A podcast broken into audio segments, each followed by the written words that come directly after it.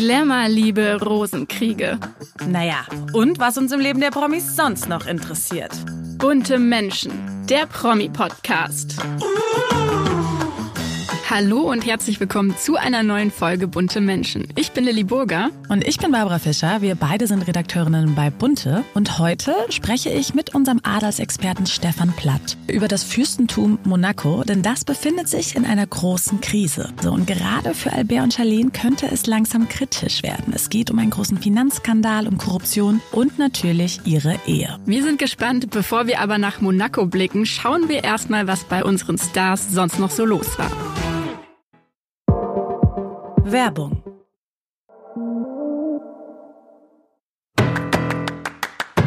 Bunte Spotlight.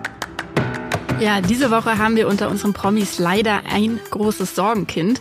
Die Rede ist von Sängerin und Teenie-Idol Britney Spears. Jetzt wurde nämlich bekannt, dass sie und ihr Mann Sam Ashgary sich nach gerade mal 14 Monaten Ehe scheiden lassen. Sechs Jahre war er ja an ihrer Seite und man hat sich eigentlich so gefreut, dass sie wieder jemanden hat, der sie unterstützt und liebt, gerade nach dem ganzen Drama rund um ihre Vormundschaft. Ganze 13 Jahre hat Britney nicht über ihr eigenes Vermögen verfügt, obwohl sie auf der Bühne stand und mit ihrer Musik viel Geld verdient hat. Vormund war ihr Vater. Seit einem Gerichtsprozess 2021 hat sie ihre Freiheit wieder zurück und man dachte, jetzt kann ihr Leben wieder richtig beginnen. Doch leider hat man das Gefühl, dass die Trennung sie wieder total aus der Bahn wirft. Also Britney Spears, wer sie verfolgt auf Social Media, hat es wahrscheinlich mitbekommen, hat wirklich verstörende Videos und Fotos auf Instagram geteilt. Also halbnackt. Sie tanzt total unkoordiniert und verwirrt. Dann gibt es ein Video, wie sie sich sexy zeigt und ein fremder Mann leckt ihr Bein ab. Also ja, es ist wirklich besorgniserregend und es wird auch ganz klar deutlich, dass sie einfach in keiner stabilen Verfassung ist. Und man hat so ein bisschen Déjà-vu, wenn man sie jetzt sieht, zu 2007. Wer sich noch erinnert, damals ja, hat sie ja ihren Kopf abrasiert und ist total ausgeflippt und eskaliert und landete ja dann in der psychiatrischen Notaufnahme. Ja, es ist wirklich tragisch, diese Clips zu sehen. Und gerade ihr hat man es ja eigentlich so gewünscht, dass sie endlich wieder Frieden findet. Aber eigentlich liebst du ja Scheidungsdramen. Glaubst du, hier steht uns aber ein besonders schlimmes Drama bevor? Also theoretisch gesehen ist finanziell alles geregelt. Also man darf ja nicht vergessen, sie ist der Star in dieser Beziehung, sie hat das Vermögen und zwar wird das ja wirklich auf 60 Millionen Dollar geschätzt. Und natürlich macht dann so ein Paar einen Ehevertrag. Und auch in diesem Fall, es gibt einen wasserdichten Ehevertrag und laut dem steht ihrem Ex nichts zu. Und dafür hat er sogar so ein bisschen selber gesorgt. Er hat nämlich eine Klausel einführen lassen, dass ihm erst nach fünf Jahren Ehe etwas zusteht. Also nicht, dass er jetzt irgendwie Millionen kriegt, aber ihm steht was zu, weil er wollte natürlich so ein bisschen der Welt zeigen, hey, ich heirate Britney aus Liebe, ja, und nicht wegen dem Geld. So, das hat er jetzt nicht eingehalten, ne? 14 Monate sind nicht fünf Jahre. Aber ich glaube, es wird trotzdem sehr schmutzig werden. Ich glaube, wir können uns in den nächsten Wochen auf einige Skandale freuen. Zum einen will natürlich jemand wie Sam Ashgari ich meine, der war unbekannt, bevor er Britney kannte, ne? Will jetzt alles rausholen. Also wir wissen auch schon, dass er in den Gerichtsunterlagen Unterhalt fordert und er will auch, dass sie die Anwaltskosten übernimmt. Und er wird natürlich jetzt gucken, dass er Sachen über sie erzählen wird. Er wird natürlich gucken, dass er jetzt auspacken kann in Interviews, vielleicht auch in einem eigenen Buch. Also da wird er ja auch für bezahlt. Vielleicht kriegt er auch eine TV-Doku, man weiß es nicht. Also ich glaube, er wird alles rausschöpfen. Und Britney Spears selbst hat ja auch eine neue Biografie, die Ende dieses Jahres erscheint. Und ich glaube, sie wird da auch nochmal auspacken. Und wir haben es ja jetzt schon mitbekommen, jede Woche sind neue Skandale. Er wirft ihr vor, sie sei gewalttätig gewesen. Sie wiederum sagt, er hätte sie betrogen, hätte andere Frauen belästigt. Also it's dirty. Ja, da können wir eigentlich nur hoffen, dass das Schreiben ihrer Biografie auch ein bisschen therapeutisch für sie gewirkt hat und dass sie jetzt irgendwie die Kurve kriegt und nicht wieder in eine absolute Abwärtsspirale gelangt. Aber wir wollen natürlich auch ein bisschen über schönere Themen reden und nicht nur über so eine tragische Figur wie Britney Spears. Lilly, womit kannst du denn unser Herz heute erheitern? Ja, ich bin total dahin geschmolzen, als ich erfahren habe, dass Rihanna schon Anfang des Monats klammheimlich ihr zweites Kind bekommen hat. Vor allem, weil deshalb jetzt auch nochmal viele Bilder von ihrem Erstgeborenen kursierten, der ja auch schon so zuckersüß ist. Also was soll da noch kommen?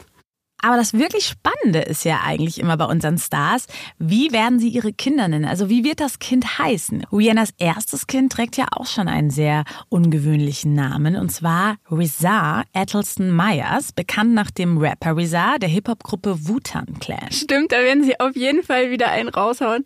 Aber wenn man weiß, was die beiden inspiriert hat, dann kann man ja auch schon so ein bisschen Mutmaßungen anstellen. Ich weiß nicht, vielleicht wird es ja so ein Whitney, Mercedes, Smithies, könnte passieren. Ich meine, Soul-Legende Whitney Houston klingt plausibel, weil Rihanna hat ja immer wieder gesagt, dass Whitney ihre große Inspiration ist. Aber unsere Promis stehen ja auch total auf einfache Wörter oder vor allem Städte als Namen. Zum Beispiel hat Kim Kardashian ja auch ihre Kinder North und Chicago genannt. Ja, dann könnte es auch ein kleiner Springfield Coke Windy werden oder ein Dallas Babybel Burner. Babybel und Coke klingt sehr gut, aber ich fände es auch mega cool, wenn sie einfach ihr Kind Fenty nennen würde wie ihre Marke. Dann würde sie sich Bisschen einfach Publicity noch. Ja, dann dazu. würde sie sich einfach treu bleiben, könnte sie alles miteinander verbinden. Savage. Savage. Das wäre gut. Aber ja, wahrscheinlich kommen wir nicht drauf. Wir warten einfach mal ab, bis es unsere geliebte Rihanna uns verrät. Ja, aber wir merken uns, was wir hier gesagt haben. Vielleicht behalten wir am Ende recht. Ich freue mich sehr, bei uns im Podcast von Bunte Menschen meinen absoluten Lieblingsgast natürlich begrüßen zu dürfen. Hallo Stefan Blatt. Hallo, ich freue mich natürlich auch sehr. Ja, wir sprechen heute über ein sehr spannendes Thema und eine sehr spannende Familie. Und zwar über Albert und Charlene von Monaco. Die befinden sich ja wirklich in einem absoluten Riesenmodus. Also eigentlich ist das Fürstentum ja seit Jahren in einem Krisenmodus. Also man hat ja wirklich wöchentlich Schlagzeilen, ob es jetzt um die Ehe geht, um Korruption, um uneheliche Kinder. Aber oft verläuft sich ja dann doch vieles im Sand. Es ist dann doch nur ein Gerücht und ja doch kein großer Skandal. Aber jetzt könnte es doch ein bisschen ernster werden und gerade für Albert. Also gerade Bunte spricht ja schon von einem möglichen Monaco-Beben weil Albert hat sich von seinen engsten Vertrauten getrennt. Stefan, von wem ist denn jetzt genau hier die Rede? Albert hat sich von seinen vier engsten Beratern getrennt bzw. distanziert. Das ist einmal sein Anwalt äh, Terry Lacoste, der war so sein Troubleshooter, der hat alles rechtlich geregelt, uneheliche Kinder und immer wenn, wenn irgendwie eine Anschuldigung reinkam, dann hat er das irgendwie ganz diskret geregelt. Dann sein Vermögensverwalter ähm, Claude Palmero, der betreut Caroline, der betreut ihn, der betreut Stefanie der, und, und der betreut auch Charlene und hat auch ein ganz enges Verhältnis zu Charlene und hat alles Finanzielle geregelt und da ist ja auch viel, was man da regeln kann. Ich meine, da sind viele Milliarden unterwegs, also das ist schon richtig, der hat da richtig viel Arbeit. Dann der Präsident des obersten Gerichtshofes. Also Monaco ist ja, sagen wir mal, so eine Mini-Diktatur. Also das ist einer der wenigen Staaten, wo der Fürst noch wirklich Macht hat. Die Gerichte sind so ein bisschen, können die noch einbremsen. Und deswegen, er hat aber zu dem ja, Chef des Gerichtshofs ein sehr gutes Verhältnis, muss man sagen. Weil der hat schon gemerkt, dass, ja, zu ihm muss ein gutes Verhältnis haben, weil das der Einzige, der mir noch ein bisschen gefährlich werden kann, wenn ich selber gegen mein eigenes Landesrecht verstoße. Und dann noch sein wichtigster Politikberater, zu dem er auch ein sehr gutes Verhältnis hatte, von denen hat er sich alle getrennt, weil die angeblich in einen Korruptionsskandal verwickelt sind. Aber was heißt das? Also wieso trennt man sich dann direkt von seinen engsten Beratern, mit denen er ja sehr, seit Jahrzehnten eigentlich zusammenarbeitet? Hängt ja, er da selbst mit drin sozusagen? Das ist etwas kompliziert. Das hat auch sehr lange gedauert. Es war so, dass im Internet äh, Dokumente aufgetaucht sind, die belegen sollen, dass diese vier Männer korrupt sind. Es ging dabei äh, um ein Bauprojekt, was ein Investor aus Monaco realisieren wollte. Und diese vier angeblich haben versucht, ihrem Investor dieses Bauprojekt wegzunehmen und es selber durchzuführen, um dann halt den Gewinn einzustreichen. Also da geht es um viele hundert Millionen Euro. Manche sprechen auch von einer Milliarde Euro, also da geht es um richtig viel Geld. Albert hat zuerst, die Dokumente aufgetaucht sind, den ursprünglichen Investor, also der ist Pastor, gegen den hat er zuerst ermittelt, weil er dachte, das sind alles Fälschungen und das stimmt alles nicht und hat, ja, seine Berater wollte er einfach nicht glauben, dass die ihn so hintergangen haben und ist dann aber umgeschwenkt nach ungefähr ja eineinhalb Jahren und hat jetzt im Sommer, also im Juni das Monaco-Beben ausgelöst, indem er diese vier Männer, die zu seinen langjährigsten Berater, engsten Vertrauten und Geheimnisträgern gehören, gefeuert bzw. sich von ihnen distanziert hat. Und er hat auch Ermittlungen gegen sie einleiten lassen. Also die Polizei hat Hausdurchsuchungen durchgeführt, wurden Dinge beschlagnahmt. Also da geht's jetzt richtig rund und zur Sache. Also da brennt wirklich in Monaco die Hütte. Gut, er hat jetzt versucht sozusagen, sich davon zu distanzieren, also sich da so ein bisschen selbst schnell aus der Affäre zu ziehen.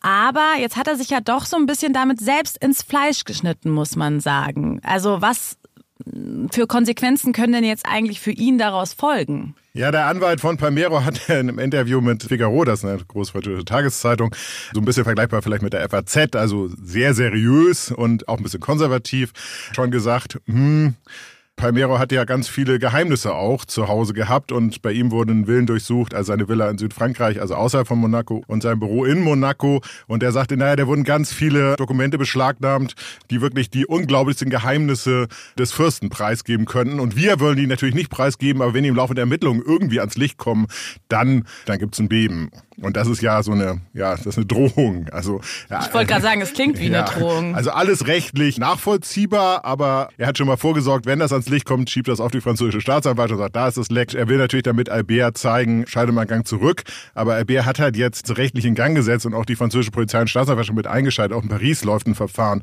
Monaco läuft ein Verfahren. Also da sind jetzt an diesen Akten, äh, da haben jetzt zig Menschen, wenn nicht sogar hunderte Zugang. Und die sind ja auch alle digitalisiert heute im Alter. Da braucht man nur noch kurz wie bei wie so einem Agenten-Thriller einen Stick reinstecken und hat die ganzen Akten. Und wenn das passiert und die an die Öffentlichkeit kommen, dann gnade ihm Gott. Also was sind denn jetzt gerade die Punkte, die für die größten Probleme sorgen könnten? Also gibt es da schon Gerüchte, um was es gehen könnte oder welche Skandale? Ja, das hat der Bärs Anwalt auch angedeutet, indem er einfach gesagt hat, wir wissen ja, welche Skandale schon rausgekommen sind. Der Bär hat zwei anerkannte uneheliche Kinder. Er wurde beschuldigt, da gibt es eine Versicherung, Straftaten begangen zu haben, aber dafür gab es nie Beweise und da gehe ich auch nicht von aus, dass das stimmt, aber trotzdem ist es natürlich eine Versicherung, wo eine Straftat drin steht, äh, möchte keiner haben. Und und es gibt natürlich dann Finanzskandale, also gerade jetzt das ganze Russengeld, was in Monaco ist und Monaco ist Steuerparadies und so weiter und so fort. Also da gibt schon viel, was schon auf dem Tisch liegt. Also Geldwäsche äh, sozusagen. Geldwäsche und da könnte halt noch viel, viel mehr jetzt dazukommen. Also dass das, dass die Unikinder nur die Spitze des Eisbergs sind äh, und dass da vielleicht noch mehr sind. Und gerade jetzt, wir haben ja jetzt von diesem Vermögensverwalter Claude Palermo gesprochen. Heißt er Palermo? Palmero. Äh, Palmero, aber äh, äh, viele sprechen ihn, er wurde schon auf die unglaublichsten Weisen ausgesprochen. wir sagen jetzt mal wieder richtig Claude Palmero. Ist er so der Mann, der für ihn am gefährlichsten werden könnte? Also weil ich meine, ich sage jetzt mal so, so jemand, der seit Jahren für ihn arbeitet, der lässt doch jetzt auch so eine Kündigung, sage ich mal, nicht einfach auf sich sitzen, oder? Nein, Palmero ist schon im Rentenalter. Ich glaube, der ist auch vielfacher Millionär. Aber das sind halt alles Alpha-Tiere da. Und, und der, der sagt jetzt, nee, am Ende meiner Karriere ich bin hier der Chef, ich bin, ich bin reich und ich lasse das nicht auf mir sitzen. Also es ist mehr gekränkte Eitelkeit als äh, eigentlich könntet ihr auch sagen, ich hau irgendwie ab, einige mich mit Albert und schwamm drüber, aber da ist jetzt so ein, ja, da ist jetzt so ein Armdrücken zwischen, zwischen Alpha-Tieren ausgebrochen. Also der Terry Lacoste, kann man ein Beispiel von Alexandre jetzt nehmen, das ist ein unehelicher Sohn, oder Jasmine Grace, uneheliche Tochter, die wollte Albert am Anfang nicht wirklich anerkennen dann sind die, dann sind die Mütter sind an Terry Lacoste herangetreten. Der hat erstmal gesagt, stimmt alles nicht, stimmt alles nicht, stimmt alles nicht. Dann hat man sich geeinigt. Also der war so der, äh, der, der war immer so der erste Mensch, wenn ein Problem auftauchte, hat er bei angerufen und hat gesagt, regel das.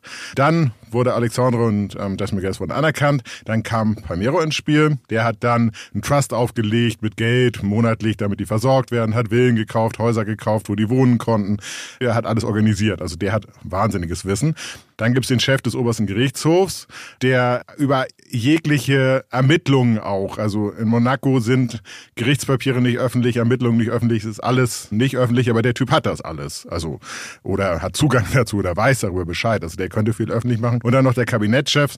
Ist ja so, dass Monaco ja so eine Mini-Diktatur ist. Der Fürst ähm, einer wenigen letzten, also Liechtenstein ist noch so ein bisschen so, äh, wo der Fürst wirklich Macht hat und äh, eigentlich das es gibt ein Parlament oder eine Regierung, einen Regierungsrat, aber die machen ja immer dasselbe. Und der hat natürlich auch einen wahnsinnigen Einblick, was so Korruptionsgeschäfte eingehen könnten oder wo Monaco vielleicht gesagt hat, irgendein Geldwäscher, der sich da jetzt eine 300 Millionen Euro teure Wohnung gekauft hat, den lassen wir jetzt ins Land, oder irgendeinen osteuropäischen Oligarchen und der weiß das alles. Also äh, es sind eigentlich alle sehr gefährlich, aber sagen wir die gefährlichsten, die auch am meisten angefressen sind, sind halt Palmero und Lacoste. Und klagen die jetzt gegen Albert oder gehen die jetzt gerichtlich nochmal dagegen vor?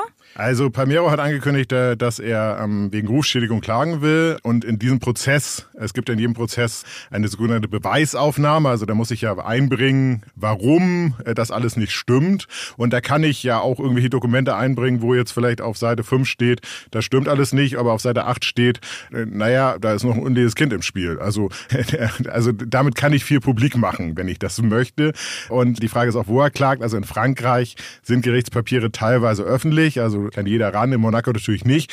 Also das kann er auch noch mal nehmen. Also da ähm, der Prozess ist auch sehr gefährlich, aber im Moment ist man noch in dieser Phase, man bedroht sich gegenseitig, ohne sich juristisch angreifbar zu machen. Also man sagt nur, naja, das ist ja so oder so oder so.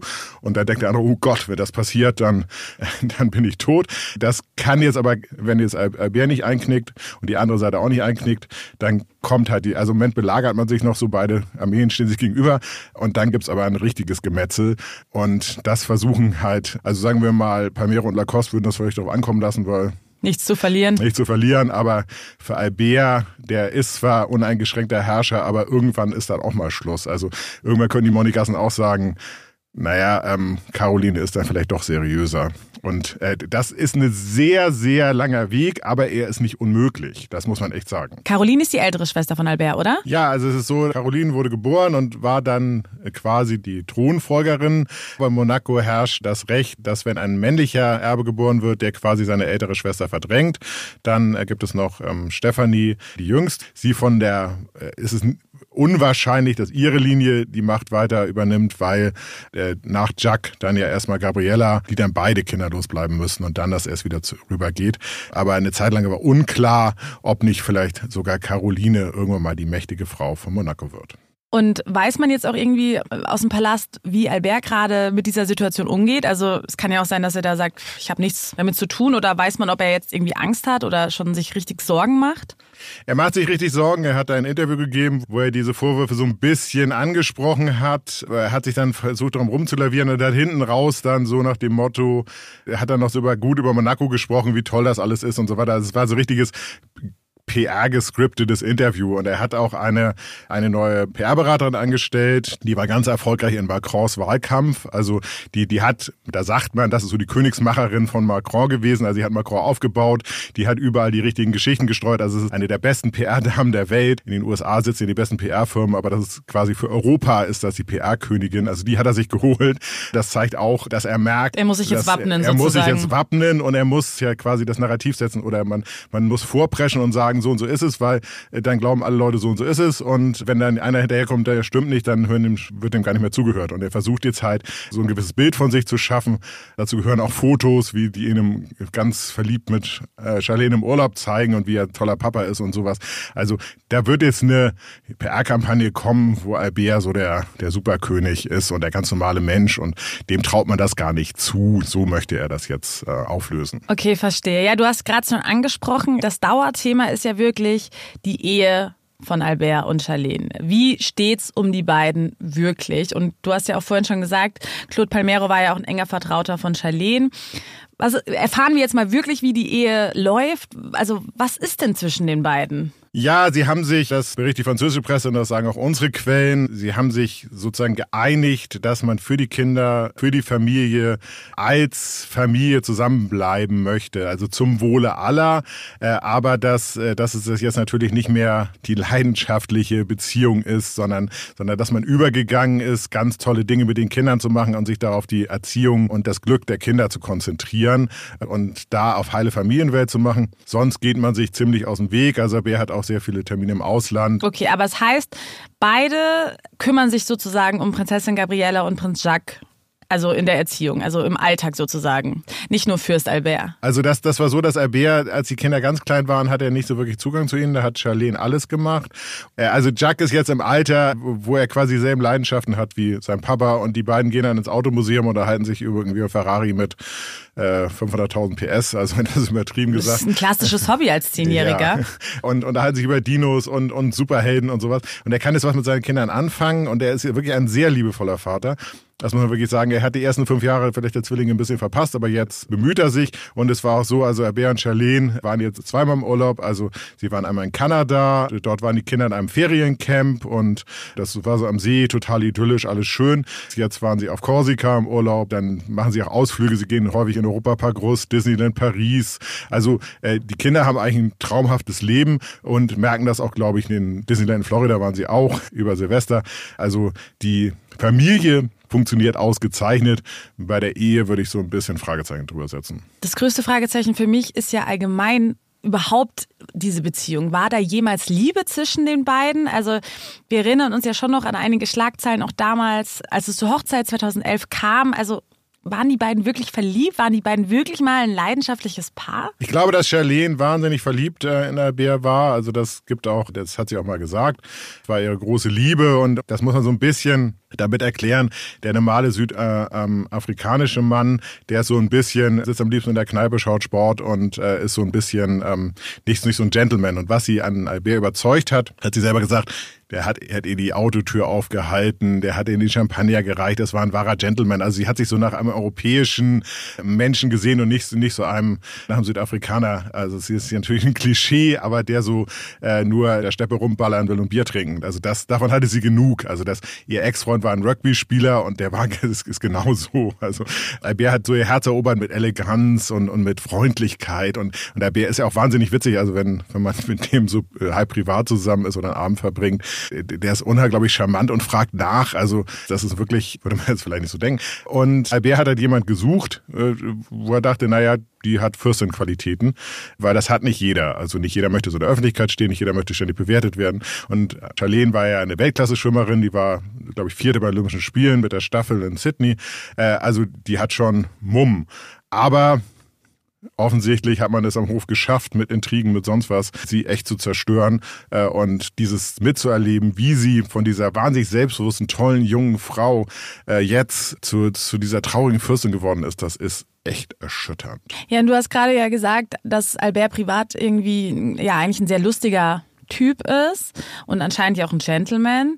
Aber irgendwie hat er ja doch zwei Seiten, oder? Also wer ist dieser Mann denn wirklich? Wie tickt der? Ja, er ist halt äh, ein, ein relativ normaler Superreicher. Also äh, äh, er hat, er herrscht über ein Land, er hat mehrere Milliarden Euro, er genießt alles und er ist natürlich so ein Promi, wenn der irgendwo, wenn der morgen Angela Merkel sehen will oder heute Herrn Scholz, dann ruft sein Sekretär bei ihm an und er kriegt diese Woche eine Audienz bei Herrn Scholz. Also ich meine, das, das, das sind so Dinge, die, äh, die man sich gar nicht vorstellen kann. Also der ist auf Augenhöhe mit, wenn der mit Charles telefonieren will, ruft er einfach Charles an also wird durchgestellt. Also das, das, das sind so Dinge, die man sich gar nicht vorstellen kann. Und das ist natürlich so, wenn man so lebt und immer alles bekommt, äh, ist es natürlich vielleicht ein bisschen schwierig, so eine normale Ehe zu führen und sich nicht in der Ehe aufzuführen wie ich bin hier der Meister und äh, ja, du, du hast mir jetzt einen Thronfolger geboren. Ähm, äh, das, das ist alles schwierig, damit zurechtzukommen. Und da braucht es halt eine Frau, die, die so einen Mann zähmen kann. Also Camilla ist so eine Frau,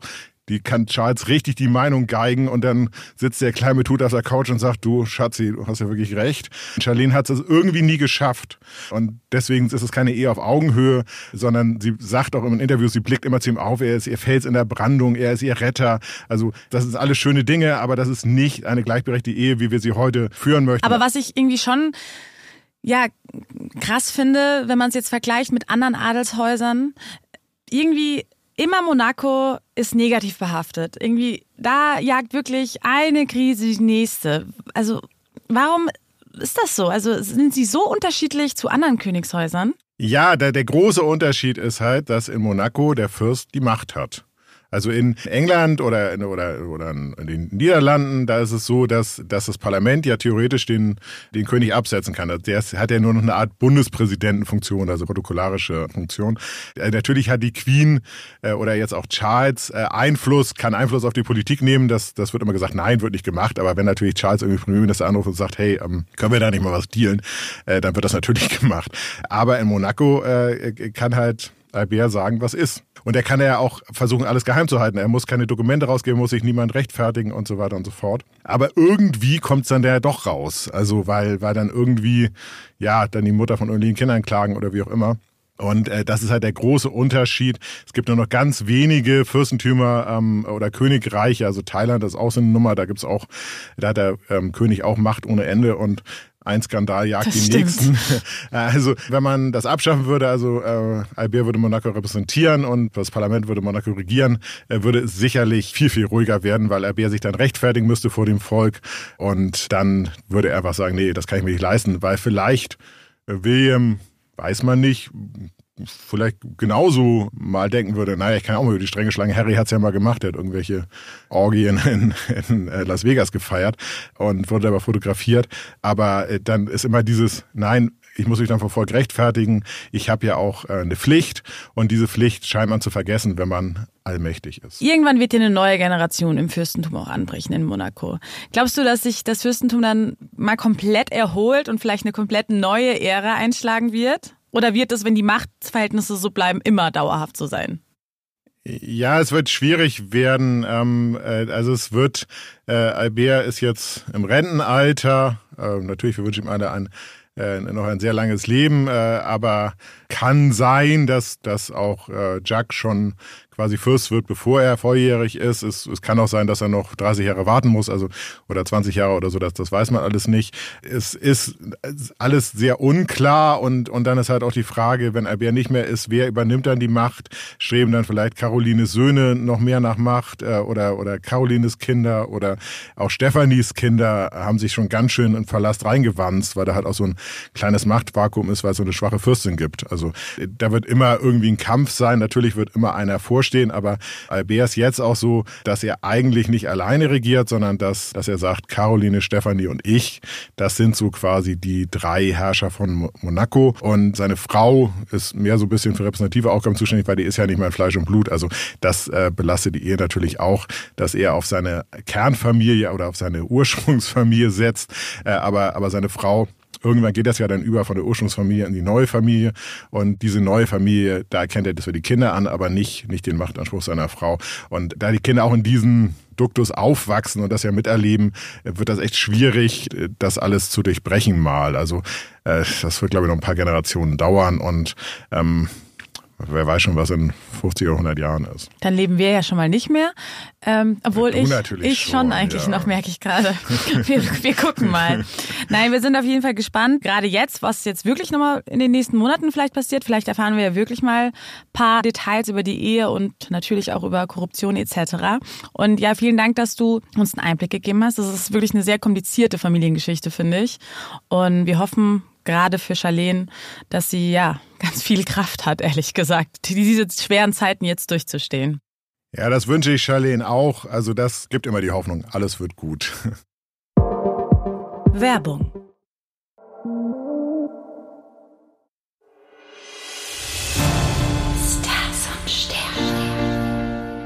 Einem Mann steht jetzt eine besonders bittere Zeit bevor. Die Rede ist vom Münchner Starkoch Alfons Schubeck. Früher ließ sich der 74-Jährige gerne von seinen Restaurantgästen feiern, lebte vom fröhlichen Austausch am Abend und guten Essen. Jetzt ändert sich sein Leben radikal. In diesen Tagen tritt er seine rund dreijährige Haftstrafe in der Justizvollzugsanstalt Landsberg am Lech an, zu der er im Oktober letzten Jahres wegen Steuerhinterziehung verurteilt verurteilt worden war. Viele machen sich jetzt natürlich Sorgen, ob er den radikalen Einschnitt in sein Leben verkraftet. Wir haben deshalb mal ins Universum geblickt, wie die Sterne zur mentalen und körperlichen Gesundheit von Herrn Schubeck stehen. Alfons Schubeck hat am 2. Mai Geburtstag und ist damit von Sternzeichen Stier. Und für die heißt es noch im August, dass Vorsicht geboten ist. Saturn sendet deutliche Alarmsignale wie schnelleres Pochen des Herzen, Schwindelgefühle oder Verspannungen. Saturn will Stieren damit sagen, dass sie genau genau hinsehen sollten, um herauszufinden, was sie plagt. Für Alfons Schubeck bedeutet das, die Anfangszeit im Gefängnis achtsam zu nutzen. Ist es die Umgewöhnung, die ihn ängstigt, oder sind auch körperliche Probleme im Spiel? Kumpel Uli Hoeneß bemerkte während seiner Haft schließlich, dass er eine Herz-OP benötigte und ließ sich zwischendurch in eine moderne Klinik am Starnberger See einliefern. Ende August können Stiere allerdings aufatmen. Sollten die Alarmsignale nachgelassen haben, ist mit nichts Schlimmeren mehr zu rechnen und sie können bald wieder Bäume ausreißen. Neptun hilft dabei, das richtige Ventil zu finden. Unser kosmischer Tipp an Herrn Schubeck lautet also, sollte eine Stelle als Gefängniskoch frei werden und das Innere rät dazu, sie anzunehmen, kann ruhig auf diese Eingebung vertraut werden. Aktiv sein und Routinen können über triste Alltage hinweg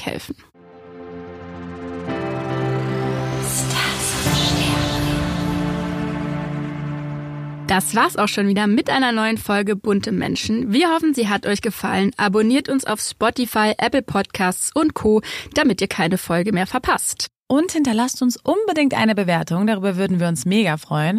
Und wenn ihr Anregungen oder Wünsche habt zu einem Thema oder vielleicht auch zu einem Gast, dann schreibt uns gerne entweder per Mail an buntemenschen.burda.com zusammengeschrieben oder per Direct Message an unseren Instagram-Kanal an bunte-magazin. Wir freuen uns auf nächste Woche. Bis dahin. Tschüss. Und wir haben noch einen Podcast-Tipp für euch. Es wird ein bisschen spicy und nur was für HörerInnen über 18. Bei Oh Baby, dem Podcast für besseren Sex, quatschen Leo und Josi nicht nur wöchentlich über ihr eigenes Liebesleben. Mit ihren Folgen rund ums Thema Liebe und Partnerschaft wollen sie auch das Sexleben ihrer HörerInnen auf ein ganz neues Level bringen. Egal ob eine liebevoll recherchierte Folge mit spannenden Gästen oder in einem heißen Quickie in dem die beiden HörerInnen Fragen beantworten. Hört unbedingt mal rein. Oh Baby findet ihr überall, wo es Podcasts gibt. Jeden Donnerstag. Bunte Menschen, der Promi-Podcast.